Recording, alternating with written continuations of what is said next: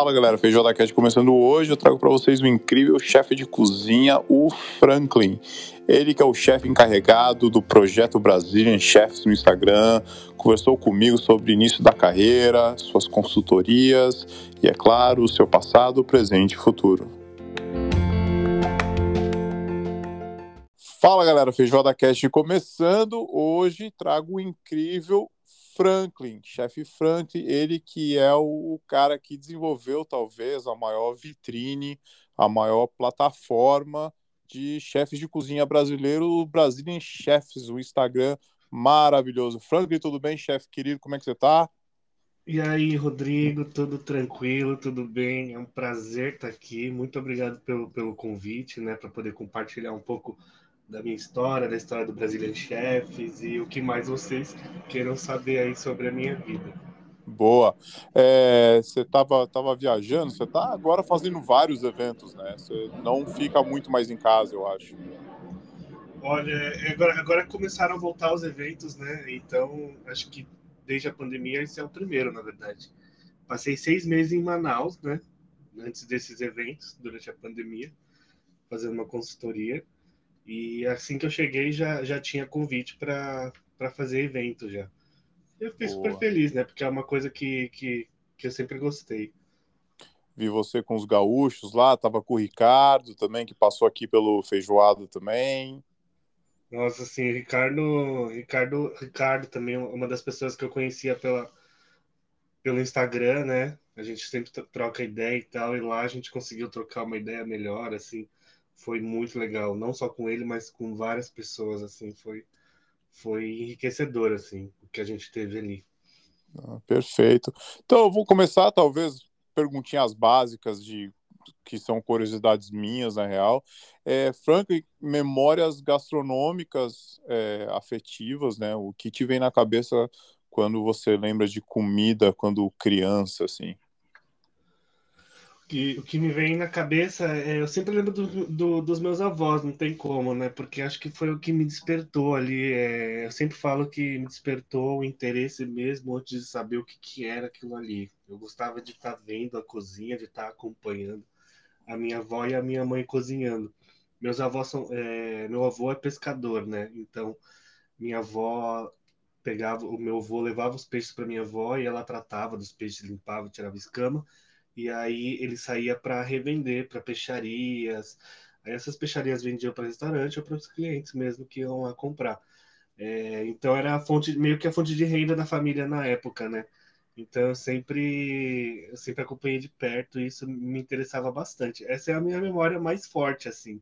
Eu acho que é a memória que vem até hoje, assim. Não tem como eu, eu falar em gastronomia, falar da minha vida sem citar esse, esse, essa passagem, né? Essa, essa memória tão boa assim. Acho que é foi muito legal para mim.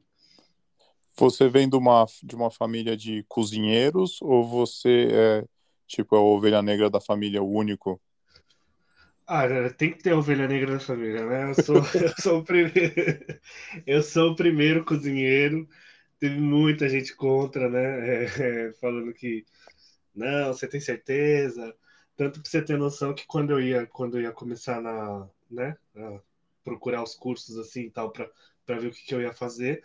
Eu nunca pensei em gastronomia, né? Eu nem sabia que existia um curso de gastronomia é, onde eu morava. Eu, eu ia fazer era engenharia química ou fisioterapia, que são duas áreas totalmente away da, da gastronomia. Então, depois que eu acabei descobrindo por uma amiga, né, que tinha gastronomia, estava começando o curso de gastronomia lá em Santos, onde eu morava com meus pais. E aí, depois de um ano, acabei, acabei entrando, acabei decidindo entrar na gastronomia, enfim, estudar para ver qual que era, né? Se era isso mesmo que eu queria. E foi indo. É, passando um pouquinho pela história da faculdade, assim, é, restaurantes que você passou, tal. Conta um pouquinho do, de algum restaurante que mais marcou tu, tua trajetória de estágios e também qual a sessão que você mais se identificar, a demanger ou a grelha mesmo, tal. Uhum. É, eu tive um estágio apenas né, na cozinha, que foi o primeiro, o primeiro restaurante. assim que eu entrei na faculdade, é uma das uma da uma, uma moça de uma outra turma, né, uma que hoje é minha amiga e tal. Ela tem um tem dois restaurantes lá no, no Guarujá, um do calçadão da praia e o outro do outro lado da rua. Ainda assim, de frente para a praia. Deu muito movimento e dia de temporada, é, época de temporada é um pouco mais complicada, assim, o movimento estava mais forte. E ela perguntou se eu não queria estagiar lá, se eu não queria começar um estágio. E aí eu aceitei, né? Só que era janeiro, sol, Guarujá, praia. Então, era aquele movimento assim que você não via o fim, sabe? Não existia o, o, o a, troca de, a troca de turnos ali, que é uma época mais tranquila do dia, né? O momento mais tranquilo do dia. Isso não existia. Eu entrei para estagiar nesse restaurante lugar de Manger, né? Acho que é meio que de praxe, assim. Meio que de praxe quando entra estagiário, eles mandam estagiário pro lugar de Manger, assim. Porque acho que é não vou dizer que é a mais fácil, assim, mas eu acho que é a mais interessante de se começar, né? É uma das. Depende do restaurante, é um pouco mais fácil, tá? Porque são saladas. Lá eu servia saladas, né? Eram, eram, eram, eram pratos um pouco, mais, um pouco mais simples. Como era restaurante de praia, não, não, não, não fazia sentido, talvez, fazer uma gastronomia, enfim, é, mais complicada. Era uma gastronomia mais objetiva, com porções de praia, com enfim, pratos para compartilhar. E eu ficava nessa, nessa parte de, de, de manger, de saladas. Depois acabei sendo mudado para praça de fritadeira, né? A fritadeira da, do restaurante. E que eu me arrependo profundamente, porque eu devia ter ficado no GAD, porque você tá na praia em janeiro, a galera bebe cerveja, é óbvio que só sai fritura, né? E aí era uma loucura todo dia, porque eu saía de lá tomado de óleo, né? Não tinha como. Eu saía lá, eu pedia socorro todo dia quando eu tava na, na Praça da Fritadeira. Aí, o primeiro estágio foi esse, daí depois acabei arranjando em Santos mesmo, que era mais perto de casa. Trabalhei na Inoteca Decanter, né? Que quem não sabe, tem algumas unidades tem restaurantes, né? Acoplados, como se fosse a Gran Cru, enfim. E nesse tinha esse restaurante aí de comida mediterrânea aprendi também naquela época estava muito em alta servir em Santos, né? Onde estava muito em alta em Santos. Servir risoto com filé mignon, sabe? Esses acompanhamentos mais clássicos de hoje. E aí eu aprendi também ali, fiquei na, na parte de proteína, né? E foi bem bastante, foi bem legal porque eu consegui pegar agilidade no, no serviço, né? Não era uma coisa mais de volume, era uma coisa mais de, de, de qualidade, digamos assim. Você prestava mais atenção no que estava fazendo para entregar um produto mais, como que eu vou dizer, mais, mais delicado, entendeu? Com uma finalização um pouco melhor. Era um outro tipo de cliente. Aí depois da Inoteca Decanter eu fui pro melhor restaurante que eu já passei em Santos, acredito eu, que foi para mim assim uma uma segunda, uma extensão do, da faculdade, que foi onde eu aprendi muita coisa, não só em relação à gastronomia, mas também em relação à minha postura como cozinheiro. Eu arrisco dizer até que esse restaurante que eu passei, que é o Guaiaó, ele é responsável por, vai, 60, 70% do que eu sou hoje em dia como profissional. Porque ele trouxe para Santos uma gastronomia que até então não existia e que o pessoal tinha medo de, de trazer que é o caso de gastronomia que estava sendo executada na cidade de São Paulo, que é do lado, né? Mas é, em Santos a galera ainda não estava nesse, nesse, nesse, como que eu vou dizer, nessa ideia dessa gastronomia mais de vanguarda e tal, e ele abriu. Foi um divisor de águas na cidade, porque depois que o Guaial abriu, é, acho que a concorrência quis acompanhar, então você acabou vendo restaurantes que que queriam concorrer com o Guaiaó, né? Mas é aquela coisa, o Santista ainda não estava preparado, tanto que final de semana é, a casa bombava, só que a maioria das nossas reservas eram 011, né? Não, é, não eram 013. Vinham todos de São Paulo para experimentar o menu degustação, outra coisa que também muita gente na época não entendia, isso foi lá em 2012. A época a galera não entendia muito a ideia do menu degustação, sabe? É, o porquê o cozinheiro ir na mesa, finalizar um prato, sabe? É, achavam que era frufru. Depois de algum tempo, o restaurante acabou não aguentando, né? Acabou tendo que fechar as portas. E aí acabei voltando para a Enoteca Decanter, que era, foi da onde eu saí. E lá eu assumi, na volta eu assumi a confeitaria, né? Foi a primeira, foi, acho que foi a primeira vez que, que, que chegaram para mim e falaram assim, ó, vamos te dar uma parte do cardápio, você pode criar, né? É óbvio que eu podia criar de acordo. A minha cabeça é um pouco, né, um pouco caótica. Que você fala para mim, pode criar, eu já vou, minha cabeça já vai começar a sair fumaça. Mas eu criei, né, sobremesa de acordo com, com, a, com, a, com a proposta do cardápio, a proposta da casa também, para não viajar muito. E acho que isso para o cozinheiro é maravilhoso, né? Você chegar assim, um, um chefe ou um dono de restaurante falando assim, não, eu quero que você faça essa parte do cardápio. Isso 2013, primeira... por aí, assim. Foi. Isso foi depois do Goiás fechar. Isso daí já era 2015. Ah, Isso, 2015. Você ficou bastante tempo, então, lá no. Nesse. Fiquei, nesse fiquei. No Goiás eu, fiquei, eu passei por todas as praças praticamente, né? Eu comecei no pré-preparo, que foi onde é onde a maioria das coisas são feitas, né? Do restaurante. Aí passei depois, chefiei a praça de, de Garde, de, de confeitaria, aí depois passei pelo, pela praça de né, proteínas ali também, e a praça de guarnição também, que era mais punk, mas, mas tranquilo. Dia de menu degustação você não via nem a bancada direito, de tanta tanto, tanto marcha que tava ali. E quem que era o e... chefe? André O chefe era o André ele é coreano, né? Ele tem, ele tem essa pegada de vanguarda assim bem bacana. Já trampou em vários restaurantes né, tipo legais assim que estão aí na cena do mundo, né? Como é, Mugaritz, é, Noma, o Alex Atala também, né? Que ele trampou lá. Então tudo que ele aprendeu nesses lugares ele trouxe para o Guaió. Foi muito bacana porque a gente que na época não não não pensava ou talvez não podia ir para São Paulo para trabalhar nesses restaurantes, a gente conseguiu ter uma noção ali com, com o Guaial. Boa. Aí, enfim, aí eu tava lá no Decanter, né? E que eu tava falando que eu acho que é legal, assim, quando um, um chefe ou um cozinheiro chega pra gente dar uma parte do cardápio pra gente, pra gente executar, né? Acho que é um trunfo, assim, pra gente. E aí eu fiquei, eu lembro que eu fiquei super feliz, porque também foi, acho que foi a primeira vez que saiu no, no jornal, que foram lá fazer uma reportagem, saiu uma foto da sobremesa, sabe? Então eu fiquei super orgulhoso, assim, falei, cara, que é isso, né? Que da hora. Sim. E aí depois de dois anos, eu fiquei dois anos de, de novo na Decanter e depois eu vim para São Paulo, né? Falei, eu preciso ir para São Paulo, porque São Paulo ali é onde está o, o Furduns, é onde está o... Enfim, eu preciso evoluir. Isso 2000 Paulo, e quê? Dá, me dá uma época, isso, assim... Isso já era 2017, né? 2015, ah, tá. fiquei dois anos de volta na Decanter, 2017 eu já me deu esse estalo aí de, de vir para São Paulo. Boa. Vim para São Paulo, é, comecei no, no restaurante Close de Tapas, né? Que era onde o André An tava, né? O André An fechou o Guaiaó. E aí ele me chamou quando ele estava no Close de Tapas, que hoje não existe mais.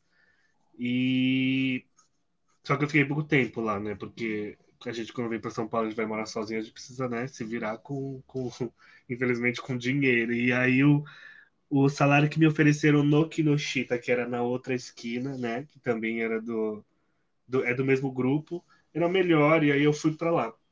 Eu, eu tava com um pouco de medo quando me ofereceram a, a, a vaga, porque é, é um restaurante japonês, eu nunca tinha passado por restaurante japonês na vida não conhecia ingredientes, enfim. Eu falei, vamos, né? Vamos ver o que, que rola. Aí eu fui, aí cheguei lá, eu vi que tinha uma. Assim, a comida era muito boa, né? Ainda, ainda eram pratos do Murakami, ainda que estavam lá.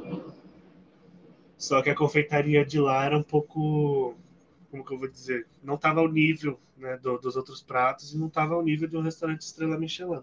Aí lá fui eu de novo peguei a confeitaria, né? E falei, eu posso mudar a confeitaria, não sei o quê. Eu acho que não está ao nível. E, e aí me deram a confeitaria do, do Kinoshita, eu comecei a testar, comecei a, a conhecer ingredientes, né? A, a, a, como que eu vou falar? A aplicar ingredientes que também não são usuais na, na, na confeitaria japonesa, né? E foi uma experiência muito boa, assim, porque eu consegui é, adicionar um pouco mais de, de, de, identidade ao meu trabalho, né? Com, com esses toques asiáticos, assim, que até então eu não sabia. Hoje, um dos ingredientes que eu mais adoro usar é matcha, sabe? Miso, umeboshi.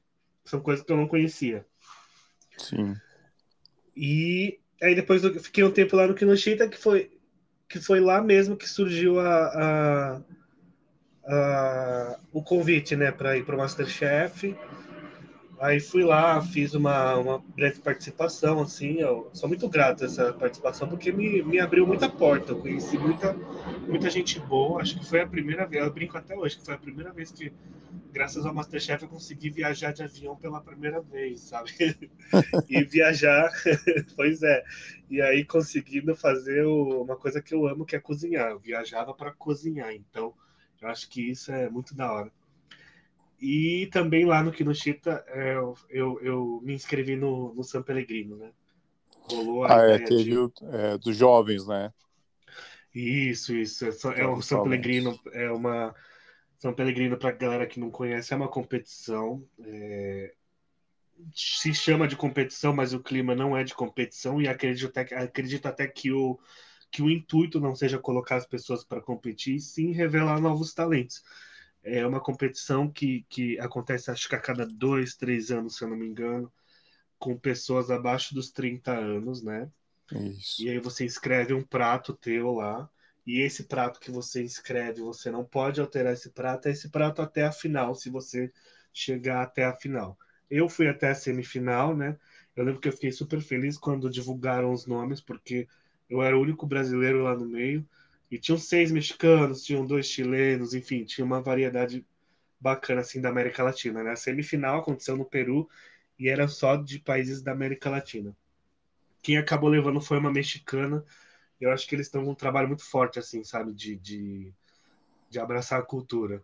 É, ele, eles, eles, o milho, enfim, o, a ancestralidade deles, o prato dela contava com muita coisa é, técnica ancestral, sabe? Então, eu acho que isso ganhou muito os jurados na hora da, da avaliação.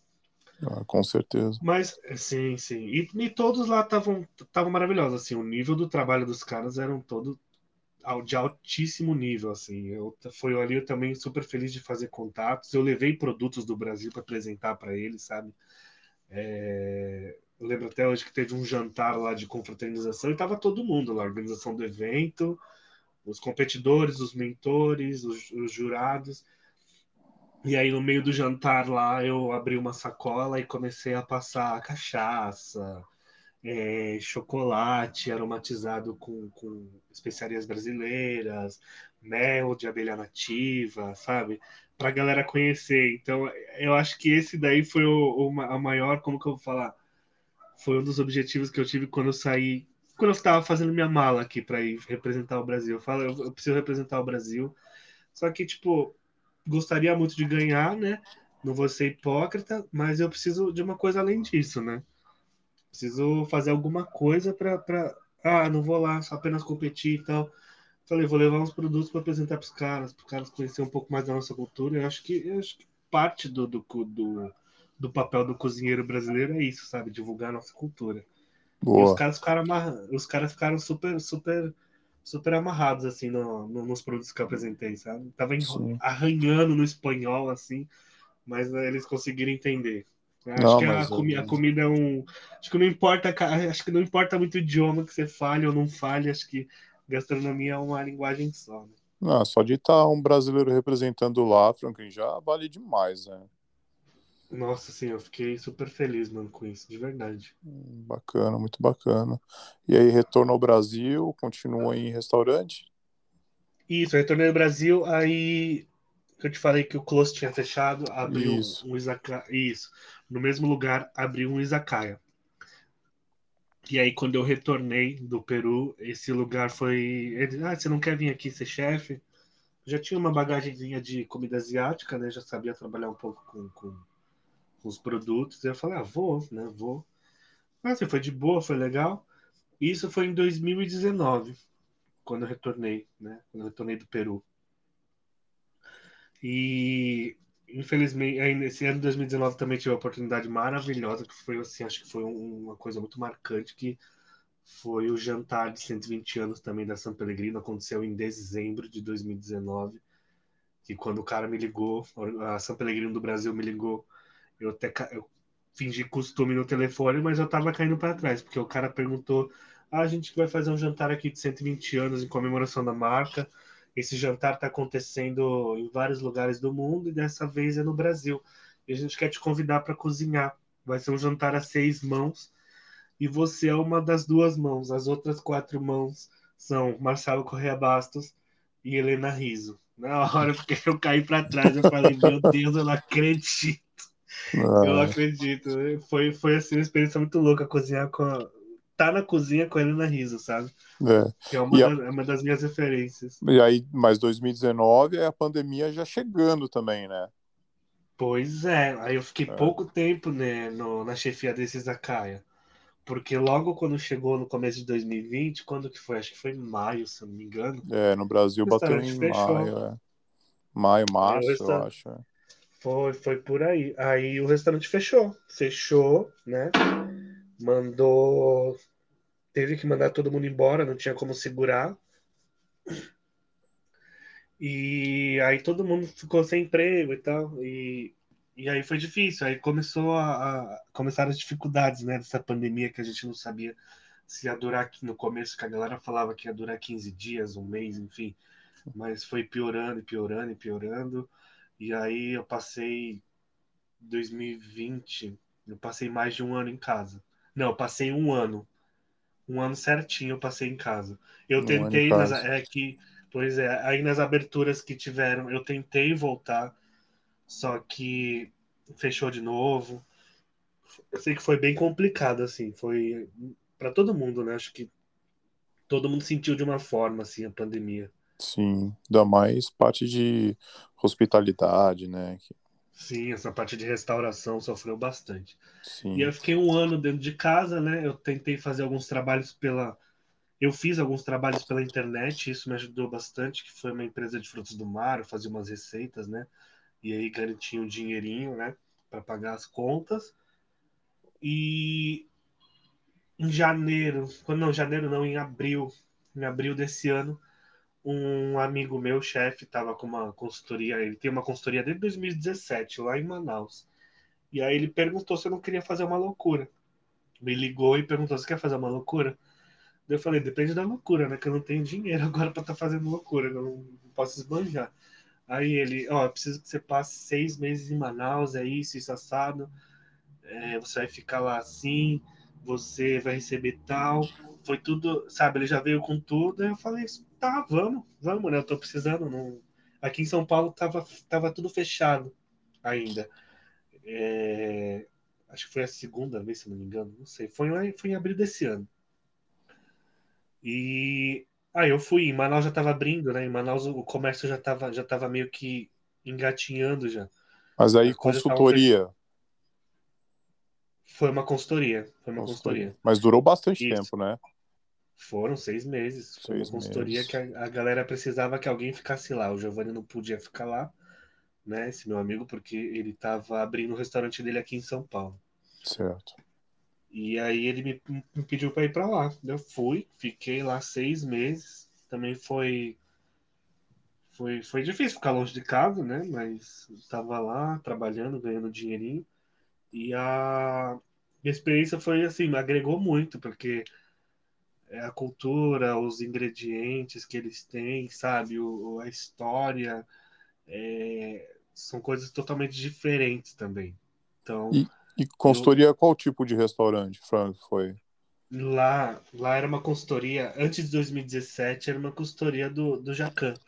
Né? Ah. Esse meu amigo trabalhava, esse meu amigo trabalhava com o Jacan. Então a pegada do restaurante era meio que um francês contemporâneo, assim, sabe? Certo. E quando a gente chegou lá, eles queriam dar uma, uma repaginada no menu, eles não queriam uma, tão clássico, tão puxado para o francês, eles queriam que a gente colocasse um, uns ingredientes mais regionais. E aí que foi, foi eu comecei a brincar também, porque eu não conhecia muita coisa do que eles usavam, né?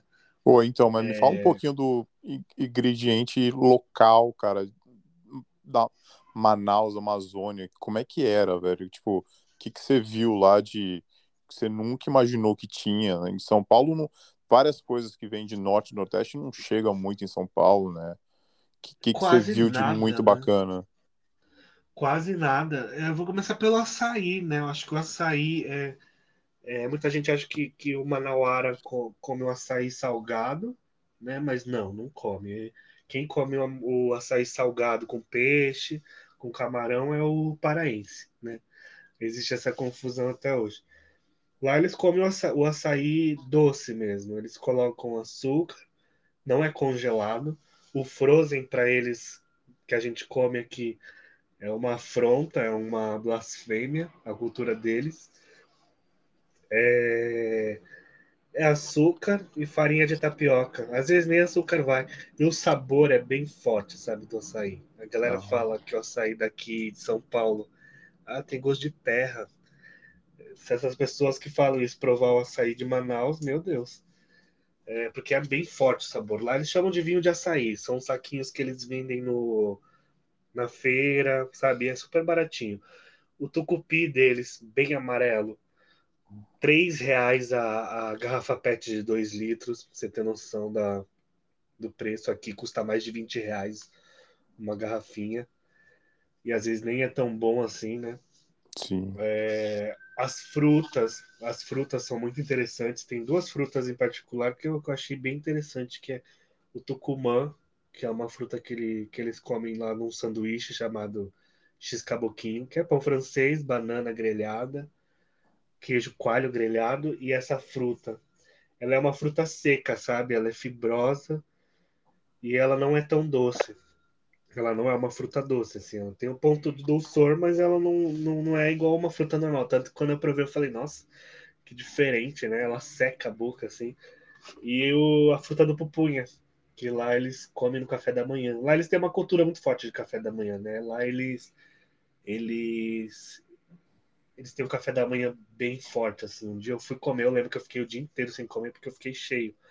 Porque é farofa de charque, é farofa com ovo, é farinha de guarini, é pupunha cozida, é cuscuz, é tapioca, então é bem pesado assim, é bem é bem bacana assim a cultura deles.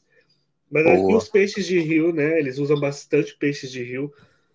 É legal ver que eles têm mais possibilidade de ter peixe na mesa do que carne, porque lá o peixe é mais barato do que a carne.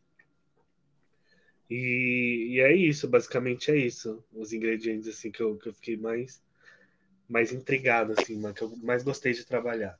A ah, top tá exposto a essas coisas, né? Experiências que difícil assim, para quem um garoto que veio de Santos, trabalhou em São Paulo, dificilmente estaria exposto a essas coisas se não fosse trabalhar na trabalhar lá, né? Trabalhar na região mesmo. Pois é, né? Que é, é outra cultura, é uma loucura. Para quem está acostumado com São Paulo, lá é difícil se acostumar, né?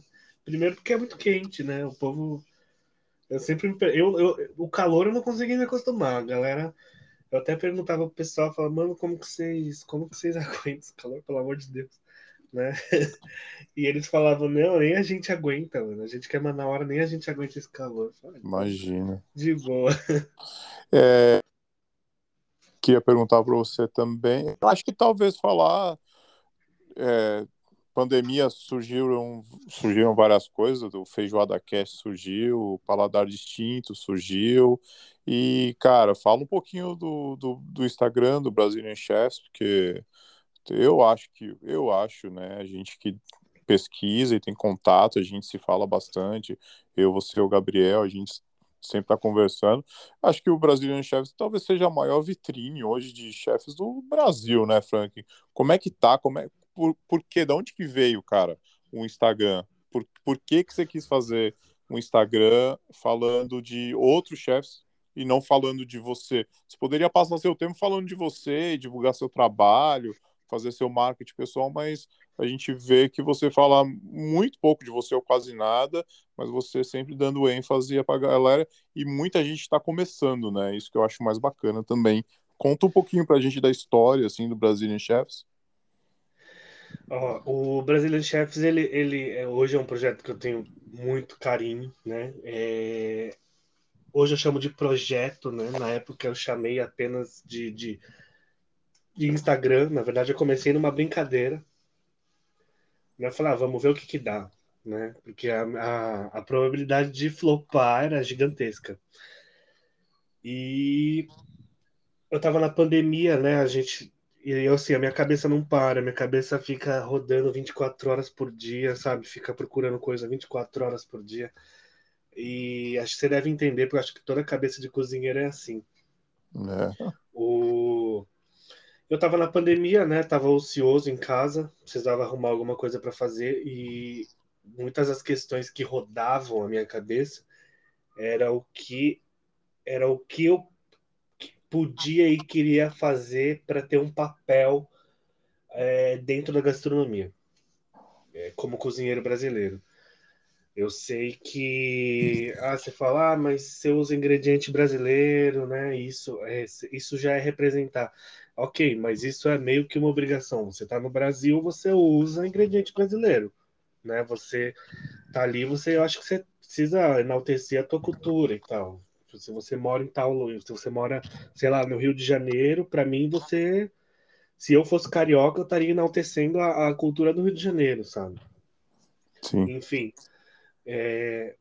E aí eu tive esse estalo, falei, mano, meu papel, eu acho que pode ser esse, sabe? Pode fazer, pode ser fazer as pessoas que que estão aí na, na área batalhando, igual eu, eu sinto na pele, eu sei como que é, né? eu também divido da mesma história, as pessoas serem notadas, se aparecerem, sabe? Teve um trabalho divulgado, tem muita gente que, que eu conhecia já que, que, que você não via, tipo, na, na, na, mídia, sabe? Ou a mídia não chegava às pessoas, é, ou questão mesmo de, de né, de da gente ver as revistas e os, as entrevistas aí, a gente vê sempre o, o, não que os outros chefes não mereçam, né, os que estão aí na, na, na como que eu vou falar, na cena, né, na cena principal, todos que estão ali merecem, obviamente, mas tem muito profissional dentro da, da gastronomia brasileira, dentro do Brasil, é um país enorme, é, tem muita gente que faz um trabalho incrível, incrível, de verdade, de pesquisa, sabe? É, de, de, divulgação, de difundir a cultura, que não tem oportunidade de mostrar o trabalho. E a minha, a minha intenção com, com o Brazilian Chefs foi justamente isso: foi chegar até essas pessoas. E como eu falei no começo, é, podia ser um flop o Instagram. Podia ser, falando, vou tentar fazer. Comecei com chefes conhecidos, né? Comecei com chefes conhecidos para a galera ver que era uma página de gastronomia assim que chamasse atenção, né? Então coloquei obviamente o Alex Atala, não tem como a gente falar de gastronomia hoje sem citar o Alex Atala, sem citar a Helena Riso, o Nubo Bufara. E eu comecei a divulgar essas pessoas lá, né? O Instagram começou bem discreto, bem tranquilo. E aí com o tempo ele foi crescendo. Hoje eu chamo já de projeto, é, e eu andei batendo um papo com o Ricardo mesmo, que passou por aqui. A gente tem ideias para esse projeto, ele quer muito, ele quer abraçar a ideia também. Então a gente tem aí umas ideias para o futuro bem bacana em relação ao Brazilian Chefs para para virar um, um movimento mesmo, sabe? Eu acho que a gente está precisando isso hoje em dia.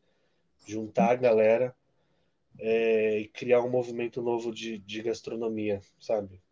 Porque acho que foi. E a gente, e a gente, a gente conversou e tal, foi, uma, foi uma, uma coisa bem interessante que ele falou. Foi isso que aconteceu no Novelle Cuisine. Os chefes se juntaram para criar um movimento novo. E eu acho que a nossa geração, assim, ela precisa se juntar para criar um movimento novo. Eu acho que está precisando de um, de um refresh aí na, na cena gastronômica brasileira, sabe? Boa. Então, sim. Eu, não, eu eu notei a página, né? Veio para mim e você tinha tipo uns 10 mil followers, assim. Quando é que para você, tipo, você falou, vixe, virou, tá, tá bombando, tô, não paro de receber mensagem. Quando é que você viu que a página realmente tinha dado certo, assim? Eu acho que depois que o Alex Atala começou a seguir na página. o chefão começou depois, a seguir, é porque bombou. Depois que o chefão começou a seguir, né? Eu acho que a galera. É, eu não tenho essa visão, mas quando a galera entra no, no perfil do Brazilian Chef sem seguir, lá mostra quem tá seguindo a página, né? Tantos, tantos sei, quem que você segue em comum. E é, acho que essas tá. pessoas vêm lá, tipo, ah, Alex Atala, não sei o quê.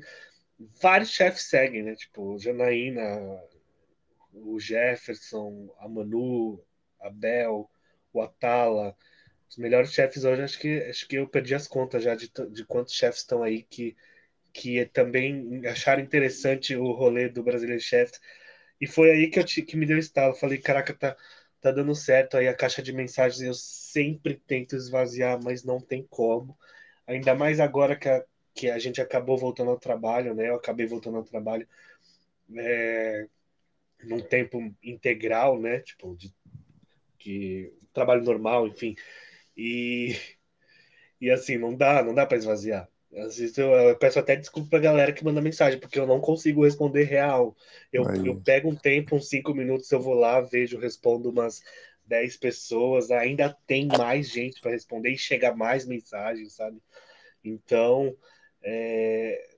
mas calma, gente, eu vou melhorar nisso, eu prometo. Boa. Aí, aí, galera, o Fang tá pedindo desculpa, que não dá para responder todo mundo, mas com muito carinho, ele chega lá, chega, vai, vai responder, né, Fang? Chega, chega. Eu nem imaginava que ia chegar nisso, né? Então. Sim, é, não, sacada muito, muito top. A gente quando eu falo com o Gabriel também, a gente comenta e, pô, o Gabriel é o maior Instagram de Food Brasil, né, cara? Assim, tá na frente da CNN, sabe? É muito legal saber que a gastronomia, ainda mais vocês aí, com todo esse esforço com relação à pandemia e governo, governos e tal, conseguem uhum. deixar a gastronomia em evidência, né? Evidência, vamos deixar assim, talvez. Eu queria perguntar para você, é você que você olha, recebe material todos os dias, tal. Quem que você acha aí que, pô, a galera que tá começando agora, tipo, novas estrelas assim da gastronomia, quem que você vê que tem um futuro, pô, tá, tá se mostrando bem promissor, assim. Tem alguém que tá, tá nesse caminho? Tem muita gente nesse caminho. Eu recebo e olho material todo dia, quando eu posso. é... Tem muita gente que está nesse caminho. Eu acho que se eu... eu não quero ser injusto aqui, né? Eu vou citar algumas pessoas porque são pessoas que estão mais próximas de mim ali e tal. Mas é. Ó, uma pessoa que eu, que eu admiro muito o trabalho, eu conheci pessoalmente esses dias, foi o Ricardo, o próprio Ricardo. Para mim, o trabalho que ele faz é, é incrível, assim, sabe? É maravilhoso, é, é, muito, é muito dele, é muito ele aquele trabalho. E ele faz, faz muito focado na, na gastronomia lá gaúcha, né? Na gastronomia que rodeia ele lá, nos ingredientes que ele tem.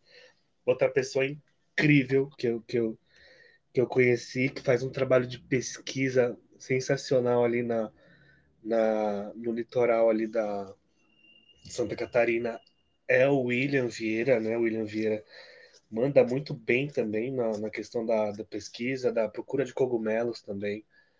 E eu acho que é esse o caminho da, da, da nova gastronomia, sabe? É, eu fui lá para esse congresso, né? No, nessa semana no Raízes, lá em Santa Catarina, em Lages, a maioria dos chefes que estavam lá eram de Santa Catarina. Obviamente que faz mais sentido. Tinha alguns de São Paulo, como eu, né? O, o, o Luiz Felipe também estava lá, o Carione, que é de lá, mas é daqui, é, mora aqui também. E uma coisa que eu, que eu, que eu percebi, assim, sabe, vendo o trabalho dos caras, é que Santa Catarina tem se despontado assim no, no Brasil. Eu, acredito, eu arrisco dizer que está que tá até passando São Paulo na questão de, de, de abraçar a cultura, de difundir a gastronomia, os produtos locais, sabe? De Santa Catarina, né? Janete Borges. Sim, sim. é. Dudu Poerner, é, William, é, o Pedro Soares. Pedro Soares, vou te falar uma coisa muito engraçada. O Pedro Soares, ele, ele, ele eu, eu não conhecia pessoalmente, conhecia pelo Instagram, né? E pelo Instagram do Brasília ainda. Eu mesmo nunca tinha trocado ideia com ele, só pelo Brasília Chefs. E eu cheguei lá, eu assisti todas as aulas, todas as aulas me impactaram de uma forma, mas a dele me impactou de uma forma maior ainda. Eu, eu, fico, eu até mandei uma mensagem para ele quando eu saí do congresso, falando, mano, muito obrigado de verdade, porque a tua aula me fez, me fez acordar um Franklin que estava dormindo ali desde 2016, 2017, sabe? E, e eu não sabia, não tinha essa noção, porque você vai colocando outras prioridades na frente e aí você vai mudando com o tempo, mas o Franklin com, aquele, com, aquele, com aquela veia de pesquisa, sabe? O Franklin com aquela veia de. com aquela sede de, de, de falar, não, vamos, vamos para frente, vamos para cima. É, tava dormindo ali, tava adormecido. E graças ao Pedro Soares, que é um chefe lá de Santa Catarina, foi assim o, o que eu precisava ouvir, sabe? Ele falou exatamente o que eu precisava ouvir. Ele mostrou o que eu precisava ver na aula dele. E foi muito impactante. Acredito que não só para mim, para várias pessoas que estavam ali também. Que top. Eu fico muito feliz de sair do eixo Rio-São Paulo, sabia? Porque quando eu comecei minha história na gastronomia, era tipo Mônica Angel, Alex Atala e Helena Riso, cara. Tipo, muito pouco se ouvia falar de, de outras pessoas e hoje em dia quando eu, né, olho o seu Instagram, olho o Brazilian Chefs e o que tem ao redor, cara, tipo, Ieda Matos, toda a galera do, do Nordeste, é, o Belora lá, Rio Grande do Sul, e também, né, Santa Catarina, super forte, a Janete Borges, a Amanda Grezano, acho muito legal, cara, de, de ter saído um pouquinho Paulo, assim, eu fico extremamente feliz, na verdade. Sim, e eu vou dizer assim que foi uma coisa natural, viu? É, hoje, se hoje os posts são os chefes que aparecem lá são mais fora do eixo Rio-São Paulo, foi uma coisa natural que aconteceu assim, porque existem, te falei, existem vários profissionais que fazem um trabalho incrível no Brasil todo, sabe? Tem gente que eu nem conhecia, que eu conheci na página. Então, se hoje tem, tem esse caminho assim, eu fico muito feliz, porque, porque é exatamente o que você falou, é, não é só Rio-São Paulo, sabe? O é. Brasil é, é um país enorme. Sim, é. Talvez a parte financeira, né, corra entre esses essas duas cidades, os dois estados, tal, mas a parte de cultura tem que enaltecer e, e cada vez dar o suporte. E você do jeito que você faz e eu tentando fazer as, né, o podcast com, com essa galera dos lugares mais específicos e distantes das grandes metrópoles e eu acho que a gente vai fazendo a nossa parte, né, Franklin? É o que dá para fazer para hoje, né? Com certeza, com certeza. É, é, a gente faz o melhor que a gente pode, né? Eu, eu cada vez mais estou abraçando esse projeto. Não que eu não abrace, mas hoje, hoje em dia eu tenho como, como um xodó, assim, sabe? É, eu levo, eu uso como uma ferramenta mesmo de, de transformação, acredito. Acho que está virando mais acho que página de Instagram não é mais, sabe? Acho que é, com tá, tá certeza. Tá saindo do. Transcendeu, tá saindo transcendeu. do Instagram. Já esse, sim, sim. É, eu concordo também. Acho que realmente virou uma vitrine. Eu acho, acho que se, se um gringo quisesse, né, quer saber quem são os chefes brasileiros e que, querendo ou não de uma forma que se desponta em nos setores que, que o chefe acredita, né, comida, independente se for de comida, é, pesquisa tal, o Brazilian Chefs é, é uma vitrine, né? É um lugar para se olhar e olhar o trabalho dos chefes hoje em dia. Sim, com certeza. Tem bastante gente de fora do país também que, que segue, que manda mensagem, né? Falando Sim. bem da página, dando parabéns. Fico feliz de eu e o Rodrigão tá lá. O Rodrigão acho que não tá muito, não tá muito, acho que ele tá para cima ali, vai botando, vai dando scroll down ali. Tá? Eu e o Rodrigão a gente tá perto um do outro. Austrália, sim, sim. Austrália sendo representada no Brazilian Chefs. Sim, porque tem bastante brasileiro na Austrália, né? E... Tem, tem então, bastante. Não tinha, não tinha essa noção também. Aí quando, quando comecei a página, eu fui vendo a galera, eu falei, a galera tá fazendo um trabalho maravilhoso aí. Vocês fazem um trabalho incrível aí, né? Ah, obrigado. Eu queria falar com você é, hoje, assim, inspiração, quem que é o chefe que, né, o, que você sempre olhou e, e teve como, não como mentor, mas talvez como guia com relação à carreira ou até estilo ou até técnicas, tal, quem talvez falar um pouquinho de alguém, né, com relação à admiração. Eu acho que o meu trabalho, eu tenho aí, completando esse ano, 13 anos, né, então acho que se eu citar um só, é, é mentira. São várias pessoas que me, me, me serviram de, de inspiração, de não só para o meu estilo de cozinha, mas como também para para minha filosofia dentro da gastronomia, o meu jeito de, de lidar com a, com a cultura, com os ingredientes, enfim. É, Alex Atala, né, não tem como, não tem como a gente, a gente tentar fugir do chefão, porque o Alex Atala tá aí para pra... ele que levou, acho que foi o primeiro a levar o nosso nome lá para fora, né? É. Um dos primeiros chefs. E logo depois dele veio Bel Coelho, que é um trabalho incrível que eu também me identifico muito, né? Não só na cozinha, mas fora da cozinha também. É, outro trabalho também que me, me trouxe muito, muita inspiração foi Elda Mano Bufara, né? Até hoje também. Até hoje, esses chefes que eu tô falando até hoje me, me inspiram de alguma forma. Boa. E a Helena Riso também. Sim. São os, os, os, os talvez os três né? Talvez com o Jefferson ali, a Janaína, talvez sejam Sim. os quatro cabeças hoje, meio quase que líderes aí. E vou te falar, a galera aqui da gringa também, são esses que, que a galera conhece, né? Falou muito do Alex e do, do Jefferson, e as meninas ficam malucas com relação a Helena, né? Por ser mulher e ser uma líder uhum. e tá entre as tops aí sempre.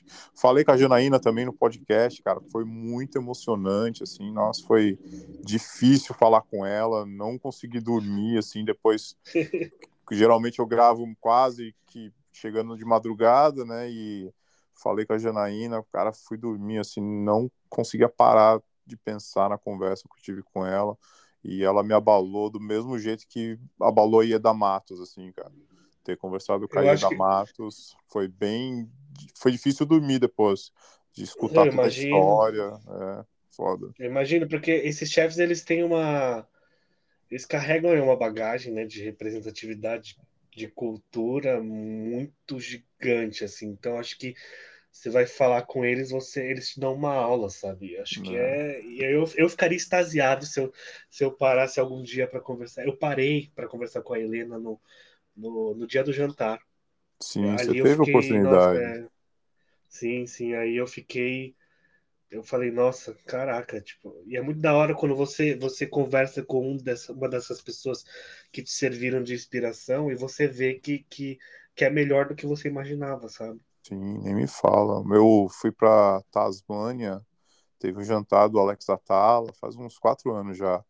Aí, pô, cara, imagina eu com um livro debaixo do braço, assim, na fila, e chega o cara na minha frente e ele estava trabalhando com um amigo meu, então eu tive um certo acesso para trocar uma ideia com ele, tirar uma foto tal. Ah, também difícil dormir depois, né? Porque é um cara que comecei a fazer o curso de culinária e só tinha ele, né? Uhum. Jiu-jitsu também e tal, então bastante coisa que a gente olha e meio que se espelha. E tinha a história também da, do Netflix, né? Do Chef's Table tal. Pô, sim, foi sim. bacana.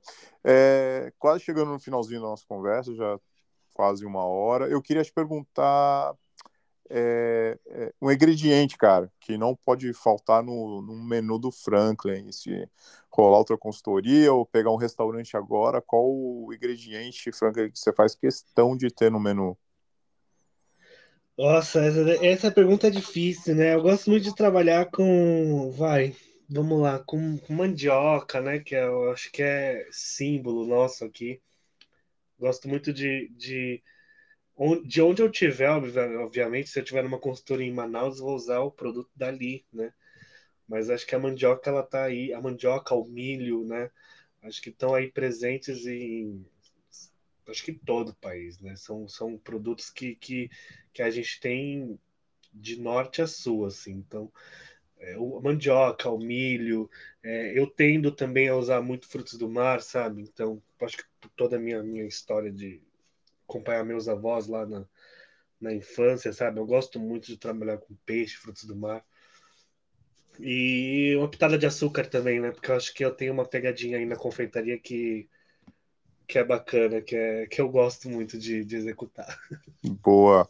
Para encerrar, aquela dica para pro, pro cara que está começando na cozinha, complicado, né? A gente vem numa fase da, da pandemia, então tem gente que começou a gastronomia agora e metade da faculdade foi durante pandemia e os estágios, né, os primeiros empregos, espero que, que estejam abertos aí no Brasil, a galera contratando, mas dicas para iniciantes, o que, que você gostaria de ter escutado, né, um menino lá de Santos, tal, que não fazia ideia do barulho que ia fazer no Instagram e nas consultorias, tal, é, chefe revelação, jovens talentos, o que, que você gostaria de ter escutado, Franklin?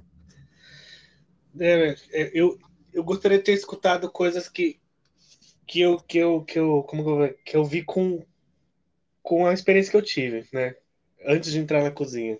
É, antes de entrar na cozinha não, eu, eu eu precisei experimentar as coisas para saber que, que eu preciso é, como que eu vou dizer ou viver situações também que que para saber para ter certeza de que não é uma área fácil né que é uma área muito difícil. É, isso a pessoa lá atrás, hoje em dia talvez as pessoas falem, mas lá atrás para mim ninguém chegou para mim e falou, olha, não é uma área fácil, sabe? Sim. Acho que outra coisa que eu gostaria de ouvir também é se você ama a gastronomia, você segue, segue, segue e vai. Porque eu acho que é uma área que você tem que ter muito amor, né? Não adianta você trabalhar ali com meio coração ali na meio coração na na gastronomia. Acho que você tem que se doar por inteiro ali. É uma área que você não. Peraí, meu. A live tocou aqui. Acho que é uma área que. Que você não. Você tem que se doar por inteiro, porque é, não, é isso, não tem como, como você trabalhar pela metade dentro da gastronomia. É, eu acho que o, o amor que você tem pelo que você faz eu acho que passa por cima de, de várias coisas, assim, óbvio que, né, cada um dentro da, da, daquilo que, que é conveniente, como tem gente que não, não trabalha só por amor, né, a gente precisa de dinheiro porque, porque vive num mundo capitalista. Mas é isso, ó, é uma área que não é fácil, é, você vai encontrar muita dificuldade, não só dentro do trabalho, mas é, em relação às pessoas também, o interpessoal e também é, ter, a galera ter muita humildade, sabe? É, ter muito pé no chão, sabe? Eu acho que a gente não vive numa época, a gente passou por uma pandemia, acho que hoje em dia a gente vive numa época que a gente não tem mais tempo para lidar com ego, sabe? Com essas coisas, com um chefe chegar e julgar o trabalho do outro, sabe? Tipo, eu não tenho mais paciência para isso. Eu nunca tive na real, mas mas eu acho que é isso, é humildade e amor. Boa. Isso aí, umidade e amor. Frank, obrigado, cara. Sei que você está nessa correria, acabou de chegar do, do evento e, e tá em casa agora, descansou, conseguiu juntar um tempinho para falar comigo. Queria te agradecer bastante. Faz tempo que eu tô querendo ter essa conversa com você. E, pô, espero que a galera escute e saiba de onde surgiu todos os projetos e agora entrando com com o Ricardo e realmente o Brazilian Chefs virou um projeto já transcendendo o Instagram e saber da tua história também, né, do formou por, por trás, né, e todo mundo quer quer saber quem quem que é o Franklin, de onde que surgiu e por onde que ele passou. Conta um pouquinho da tua história pra gente. Eu que agradeço, Rodrigo, de verdade. Acho que esse espaço que, que você abre no, no Feijoada Cast é super importante também para Pra... É, é a mesma coisa que eu faço no, no Brazilian Chefs, só que né, uma coisa mais conversada, uma coisa mais dinâmica. Eu acho que dá para entender melhor o trabalho das pessoas por, por, por, esse método, sabe? Então, obrigado também pelo papel que você está desempenhando aí. Eu, eu agradeço do fundo do coração pelo, pelo convite. Eu espero muito que, que a galera goste aí, ouça e compartilhe, né? Valeu, Flamengo. Bom dia para você. É, obrigado. Fica com Deus, cara. Obrigado, Rodrigo. Obrigadão. Um abraço. Um abração. Tchau. Tchau, tchau.